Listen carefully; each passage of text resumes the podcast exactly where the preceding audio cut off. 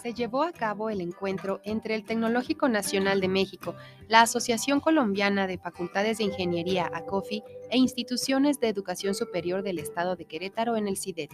Durante el evento se contó con la visita del ingeniero Luis Alberto González Araujo, director ejecutivo de la ACOFI, quien compartió un panorama general sobre las escuelas de ingeniería en Colombia así como el objeto de la asociación, con el propósito de establecer diversas alianzas de colaboración entre institutos tecnológicos de la región e instituciones de educación superior tecnológica del estado de Querétaro. El CIDET es parte medular de esta vinculación, ya que a partir de los trabajos que el centro ha realizado con la COFI, se impulsó la firma de un convenio marco de colaboración entre el TECNM y esa asociación, que promueve una red de investigación sobre la formación de ingenieros e ingenieras en diversos países de Latinoamérica.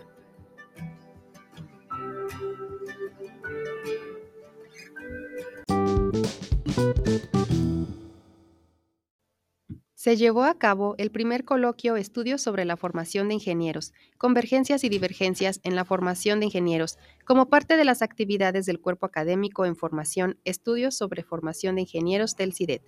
El coloquio, espacio interdisciplinario, interinstitucional e internacional, estuvo dirigido a académicos del Tecnológico Nacional de México, a docentes y colaboradores de instituciones educativas nacionales y extranjeras, así como para el público en general, quienes tuvieron acceso al evento de manera presencial y en línea.